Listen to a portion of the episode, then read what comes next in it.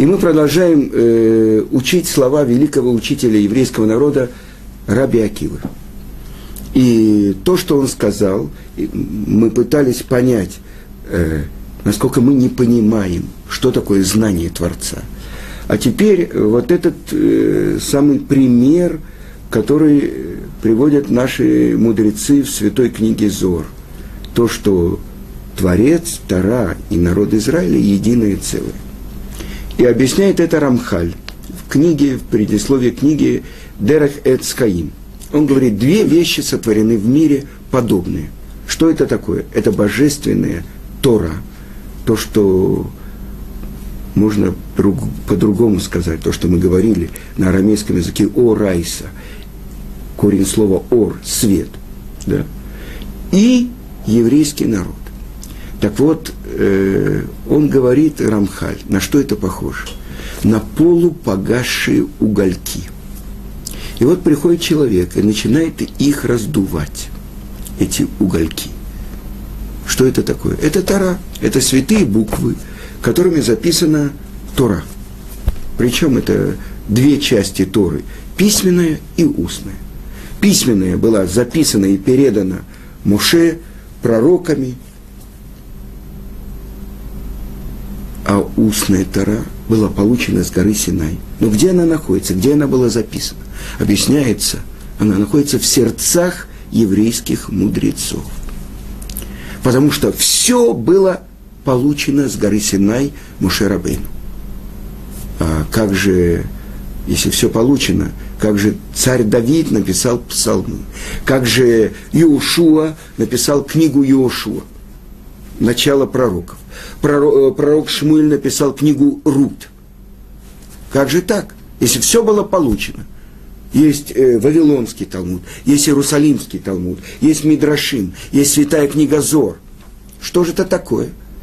То, что было получено с горы Синай, это то, что царь Давид получил право раскрыть в мире пять книг псалмов. То, что Шлома получил право раскрыть в мире книгу Шира Ширин.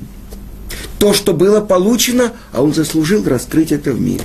То, что Рова и Абая открыли свое понимание, то есть открыли, как связана письменная Тара с всеми подробными выводами законов, которые выводятся из каждого слова, из каждой буквы, из каждой короны Торы. То, что сказано про Раби Акиву, он из корон Торы, из, э, есть такие буквы в Торе, в котором над каждой буквой есть три э, как бы короны. Он выводил тысячи и тысячи законов – но это же в букве не заключено, это же над буквой. Это тоже та устная тара, которая выводится. Но источник ее только тот же самый Творец, который дал Тору с ее объяснением. Письменную, он сказал, запиши, а устную передай своим ученикам. И так на протяжении более тысячи лет передавалось устно, пока не появилась опасность, что это будет забыто, и получил право э, каждый мудрец, и это то, что основа устной Торы, шесть разделов Мишнайот, которые были записаны Раби Иуда и Анаси, дальше Иерусалимский Талмуд был записан Раби Йохананом, и, наконец-то, Вавилонский записан Равиной и Раваши. Это период Таноев, Тан, Танаев святых, Раби Акива он Тана, мудрец Мишны, дальше Амураев, мудрецы которые объясняли уже слова мудрецов Мишны, дальше э, следующее поколение, до сегодняшнего дня, до сегодняшнего учителя еврейского народа, который продолжает открытие Торы. Да? Это то, что мы сказали, полупогасшие угольки, которые раздуваются. Где был спрятан скрытый свет шести-семи дней творения? В Торе. С другой стороны, говорится в солнце, то есть свет солнца, который мы сравниваем, такие, э, даем разные сравнения, это то, что заключено в мире и заключено прежде всего в Торе. Авраам Авину он прочитал книгу мира. Из мира он открыл Творца. То есть э, это то, что сказано под солнцем. Ну хорошо, вернемся к нашей теме. Это я хочу привести пример э, большого каббалиста, который жил в Цфате, Раби Моше Кордовера, Рамака. И он говорит, приводит такой пример. У одного царя был э, одна тайная комната. И в этой комнате великолепные художники нарисовали карту всей его страны. И эта карта, он приходил в нее, он проводил там часы. И у него был маленький сын, 7-8 лет. И этот маленький сын хотел узнать, что там в этой комнате находится. Он очень ревновал отца, ну почему он там закрывается и так далее. И тогда как-то царь приходит в свою комнату, что он видит, вся карта разорвана, разбросана по, по полу. Ну, созвали совет министру, они поняли, это принц. Что сделать? Позвали лучших мастеров, реставраторов. Ну, может быть, можно как-то склеить, что невозможно. И тогда на это заседание пришел этот сын и сказал, папа, ну, невозможно, это они говорят. Дай мне две недели, я восстановлю эту карту. Я сделал то, что я сделал, но я восстановлю. Он говорит, ну как, самые большие мастера не могут, а ты можешь. Дай мне две недели, не заходи в эту комнату, дай мне там клей, дай мне все приспособления. Две недели не заходи в комнату. Прошло две недели, он говорит, папа, ты можешь войти. Входит царь, он видит эту карту, восстановленную полностью. Как ты это сделал? Никто другой не мог этого сделать. Он говорит, папа, они не знали одну тайну, которую знаю я. На обороте этой карты было изображение человека. Так вы понимаете, что мы видим? Бецелем Элуким барао там, по подобию на всесильного сотворил их. В чем? То, что человек обладает свободой выбора. Он может реализовать в мире и вступить права наследства. Он может быть настоящим принцем. Что это значит? Кто такой принц? Это тот, кто подобен, старается быть подобным тому, кто его сотворил. С другой стороны, он может, для этого не надо выбирать, он может опуститься на четвереньки и быть самым худшим зверем. Зверь никогда не убивает, если он не голодный. Он убивает для того, чтобы есть. А человек может стать хуже зверя. И это то, что написано в поучениях отцов. Если бы не страх перед властью, один человек другого живьем бы проглатывал. Не жевал, не откусал, не откусил бы ему палец или что-то, а живьем проглатывал. Вот какой, до чего может довести свобода человека. Теперь я задаю вопрос, а зачем вообще нужна такая свобода? Ну что такое? Нельзя ограничить чтобы человек мог, скажем, только ударить, но не убить, только своровать, а не ограбить. Ну, почему Творец дает такую широкую, такое широкое поле возможностей для человека? Потому что если бы он его ограничил, так а как же свобода дана? Значит, свобода дана только в таких-то таких-то границах, значит, нет свободы. Вы понимаете? А здесь свобода дана – то есть, помните, в России был такой поэт Есенин. И у него есть такие строчки. Не каждому дано петь, не каждому дано яблоком падать к чужим ногам. То есть, в чем это? Я привожу специально пример такой, чтобы немножко разрядить. Петь или падать. Понимаете? Так вот, это на самом деле – есть только один народ. Когда они поднимаются, они сравниваются со звездами. Когда они опускаются, они сравниваются с прахом, который все топчут. Так вот, вот это спектр. Я задам вам вопрос, почему у евреев такое страшное число заповедей? Ну скажите, сколько? 613. А у неевреев по Торе сколько заповедей у сыновей Ноха? Семь. Ну несправедливо же, ну. Почему у одних так требуют 613, а у других достаточно 7? Ну, было бы 300 и 600, я понимаю. Ну, я не знаю, ну, ну какая-то пропорция. Это же никакого сравнения. Почему? Потому что говорится, что силы разрушения, которые заключены в евреи, они такие, что ему нужно 613 цепей. Когда э, мы приходим в цирк, мы давно, в прошлой жизни, приходили в цирк, да, и в первом отделении там выходит дрессировщица э, кошечек – или дрессировщица собачек, и они прыгают с бантиками, она там их это под марш, это все делается, все замечательно. Все хлопают, клоуны, кувыркаются, все. Вдруг в антракте ставят железные такие решетки, с бронзбойтами стоят пожарники, несколько там стоят с пиками такими. Мы понимаем, кто сейчас будет? Хищники. Так вы понимаете, что это такое, какое хищное творение. Еврей, что ему нужно 613 цепочек, цепей. И тогда что? Но он обязан это делать, по Торе обязан. Но он может освободить себя от этих обязанностей. Мы пришли из того мира, где э, что такое Йом-Кипур или, я не знаю, э, мы знали об этом. Кто-то, какие-то бабушки, когда-то где-то что-то, э, Хануки Кел, Гелт мы знали, Пурим Шпиль мы знали. А что такое Ханука или без денег? Или что такое Пурим без шпиля? Это мы не знали. Так мы пришли оттуда, где была полная свобода. То есть полная свобода есть у человека взять на себя право быть подобным царю. То есть нет у тебя свободного человека, но только тот, кто занимается Тарой. То есть человек может взять и вступить в этот контакт с тем, кто его сотворил. И это почему сказано, прах ты и в прах вернешься. Да, ты взятый земли и в землю вернешься.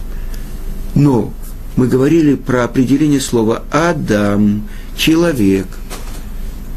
Адамеле Элион, буду подобным всесильным. Значит, человек может быть полным злодеем или полным праведником. И это то, что говорит Рамбам, то, что человек может склонить себя и стать праведником, как Мушерабейну. Или склонить себя и стать злодеем, как Яровам бен. И тут я задам вопрос – э, недавно мы завершили книгу Берешит.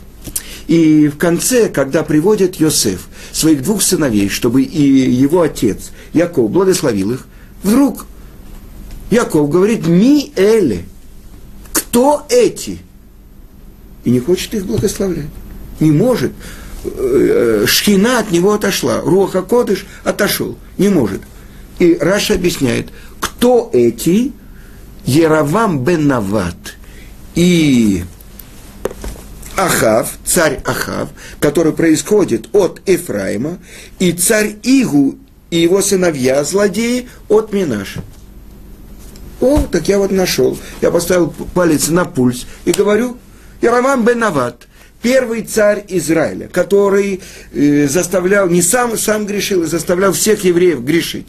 От, э, под угрозой смерти не давал им приходить три раза в году э, в, в храм в празднике. Поставил двух идолов и сказал, вот это твои страшные вещи делал. Он виноват, ничего. Вот мы говорим, вот Якова Вину видит его. И все. Значит, он не может уже не быть Ярованом виноватым, злодеем. Ну, поставил руку на пульс, все, полностью противоречит тому, что мы все до этого говорили. Так или не так? А почему это не так? Объясняю. Мне это было очень трудно. Я задавал вопросы каким-то большим раввинам. Они пытались мне сказать что-то очень важное. Кто сказал, кто будет Ярованом Бенаватом? Но если он уже родился, Ярован Бенават, величайший мудрец, который учил Тору с тем, кто стоял у горы Синай, с пророком Ахия Шелони. Величайший, величайший мудрец. Так он может уже не быть злодеем? Если его увидел Якова Вину в пророчестве, Раша объяснил мне слова наших мудрецов – а, трудный вопрос. Несомненно, трудный вопрос. Ответ. Я проверял сегодня свой ответ, поэтому я могу с вами поделиться. Почему у Раши то, что говорят наши мудрецы в Мидраше, кого он увидел? Яровам Бенавата и Ахава, царя. Э, Игу и его сыновей. Злодеи все. Но наши мудрецы сказали это, объяснили, кого он увидел, после того, как был такой конкретный Яровам Бенават, то после того, как был Ахав. Вы понимаете? В Торе написано «Ми эле». Кто эти? Какие-то злодеи, которые происходят от одного и от другого. Но то, что они выбрали своей жизни быть злодеями, это их собственный выбор. Больше того, написано в Талмуде, что Творец обращается к Яроваму бен Авату и говорит, раскайся, сделай чуву, я, ты и сын Давида будем вместе в Ган-Эдене. А он говорит, кто пойдет первым? Я или Бен Давид? И тебе уже сказал Творец. Кто первый? Тогда Творец ему отвечает, я, Бен Давид и ты. Поставил его на второе место. Он говорит, если я второй, мне не надо. Так вы понимаете? Но это после того, как он выбрал, а не то, что видел его Якова Вину в Торе написано «Ми эле», кто эти? А дальше он своей жизни выбрал со всеми теми данными, которые были даны ему. То, что он был великий мудрец. То, что он самому царю Шлому сделал правильное замечание по поводу его жены и так далее.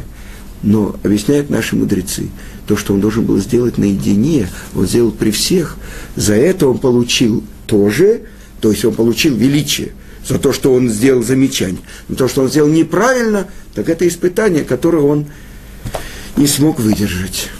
И это один из тех, у кого нет участия в будущем мире, так написано в Мишне. Так вы понимаете, выбор у человека, Раби Акива сказал, свобода дана. А теперь я спрошу вас, а у животных есть выбор, свобода выбора? Я вам приведу такой пример. Был такой большой мудрец Равьяков Эмден. Эмден. И с ним спорили христианские богословы. И они сказали, как так, у животных нет выбора? То, что Творец сотворил каждое животное с теми свойствами, которые в нем есть. Можно изменить. Ну, они спорили перед каким-то там царем, князем, князем и так далее. И эти крестьянские богословы взяли год. Они говорят, через год мы здесь докажем, что можно изменить природу животных, зверей и так далее. Рав Яков Эмдел сидел, учил Тору, и вдруг он увидел мышка какая-то, подошла к его табакерке, а у него там э, нюхательный табак был. И он э, учился, он как-то так инстинктивно прихлопнул эту табакерку. И, значит, мышка оказалась там. И вдруг пришли стражники, э, принц, царь, это вот, приглашая тебя без промедления, вот карета. Ну что, он взял эту табакерку и отправился туда, во дворец. И что он видит? Царь сидит, все. И вдруг он видит, кот в ливрее, на задних лапах, несет поднос, на котором там еда. Другие коты сидят в бабочках за столом. Ну все, прямое доказательство того, что вот изменили природу, вот они делают на задних лапах идут, там это подают еду и так далее. И тут Равьяков Эмдел взял и открыл свою табакерку. Выскочила мышка. И вдруг полетели это вся посуда, полетело это все, бабочки, все это вот, они помчали за этой мышью. Так вот, что мы видим? Ба-ма, то есть бегема, в нее вложено то, что вложено. С другой стороны, мы видим, собака друг человека, да? Вот по дороге на урок я думал, келев, на святом языке ки-лев, как сердце. То есть есть преданность, которая заключена в собаке кому? Своему хозяину и так далее. Э, мы часто видим люди, которые много общаются со своими, скажем, животными, собаками. У, либо у собаки же лицо хозяина, либо у хозяина, неважно. Но это, есть такая связь. Так вот, что такое преданность? С другой стороны, мы видим нацистские овчарки, которые были на, научены на этих заключенных, страшные вещи делали. С другой стороны, есть такие Сен-Бернары и так далее, которые спасают в горах человека. Так что же это такое?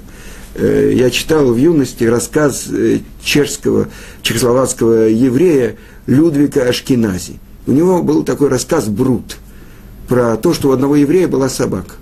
А потом та самая собака, которую немцы взяли и так далее, в лагере с ним встретилась. Так что, вы понимаете, то есть можно приучить чему-то животное, зверя, приучить. Но какое-то главное свойство, скажем, преданность кому? Своему хозяину. Значит, это хозяин, а это не люди, которые в этих полосатых, а человек, он в свободе выбора. И вот я думал, вот когда мы с вами проходили про то, что э, это нужно верить то, что есть особенная святость у народа Израиля, и то, что они называются сыновьями Творца. И вот я хотел с вами поделиться. Есть у нас 13 основ веры, которые э, сформулировал Рамбам. И их можно поделить на три группы. Первая из них – это истинность Творца, то, что мы должны знать о Творце. Вторая – это истинность Торы. Третье – это как э, Ашгаха, то есть и Ашгаха прати, наблюдение Творцом за миром. Тогда вот это мы можем тоже сравнить с тем, что мы говорили, это выражение, то, что Творец мира, Тура и еврейский народ – единое целое. То есть, если не хватает даже одного из этих основ веры, это как бы ущерб – связи с народом Творца. Вы понимаете? То есть верить в то, что еврейский народ сыновья Творца, это тоже одна из основ нашей веры. И тогда этот выбор, который дан человеку, чтобы он по своему свободному выбору выбрал – служить Творцу. Мы уже говорили, это тоже объясняет Рамбам. Что такое слово «мицва»? Заповедь, вы скажете. Но почему не цивуй, почему не приказ, э, повеление, почему не цав, не приказ? И объясняет это Рамбам, что мицва – это состояние связи. Состояние связи – с источником жизни. Тот, кто хочет быть живым, что ему нужно сделать? Как можно прочнее и больше связаться с источником жизни, с Творцом. Это мецва. И тогда не только 613 цепей, но 613 возможностей связи с источником жизни. И тогда это совсем по-другому понимание, для чего я выбираю исполнять заповеди, чтобы иметь отношение к тому, кто вне границ, связь с вечностью, через исполнение каждого его повеления. Но для меня это возможность объединиться с ним – написано так, что Творец по любви своей выбрал еврейский народ. Это благословение перед Шма. А дальше сказано, что мы, да, у нас есть повеление, и полюби Творца Всесильного Твоего, всем сердцем Твоим, всей душой Твоей, всем имуществом, достоянием Твоим. Я видел объяснение. Так как Творец нас выбрал по любви, то это естественно, чтобы у нас в ответ была любовь. И это то, что написано в Широширим. «Целуй меня поцелуями губ твоих». То есть, объясняет Раши, есть поцелуй в плечо, в лоб, и так далее, в руку. Но есть поцелуй в поцелуй, то есть губы в губы. Вот это то, что еврейский народ в Галуте тоскует и мечтает об этой связи. Так это каждый еврей тоже – Тогда что получается?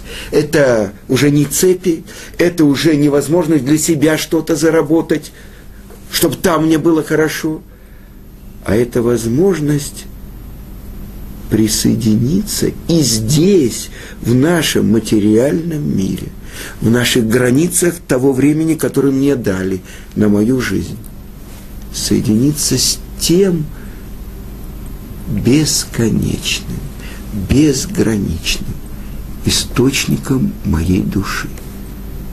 И это то, что говорит Рамхаль, то, что Творец сотворил, две вещи близкие, как близнецы.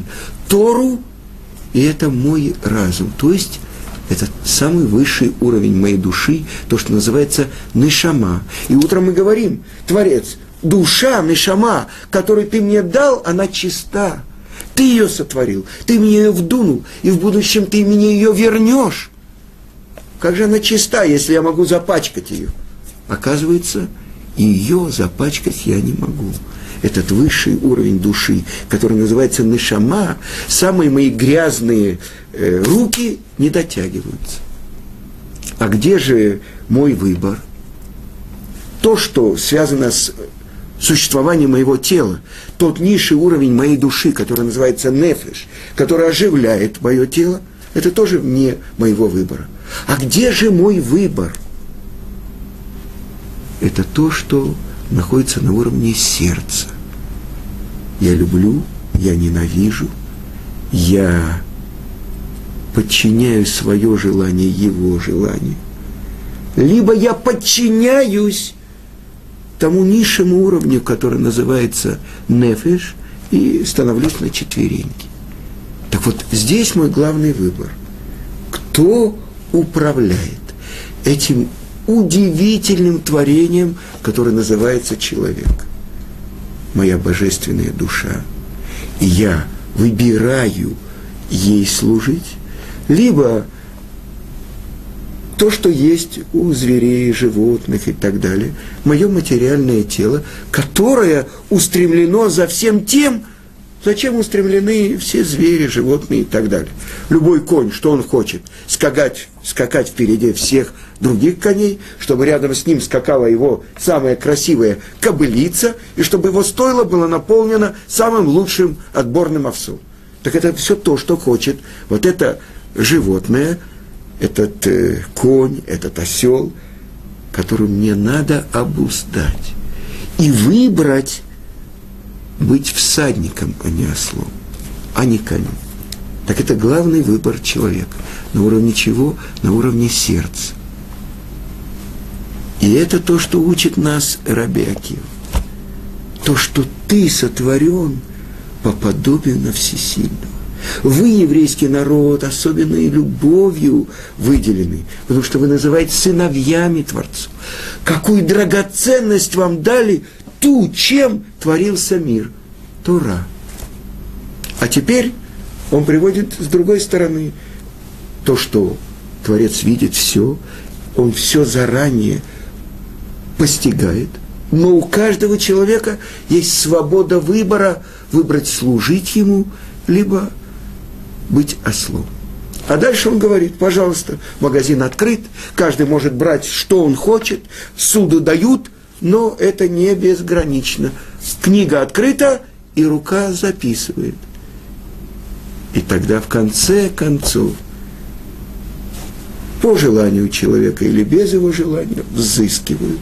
Но последнее, что он говорит, но пир готов – каждый человек из народа Израиля есть у него часть в будущем мире. Это пир. Все то, что человек приготовил накануне субботы, он ест в субботу.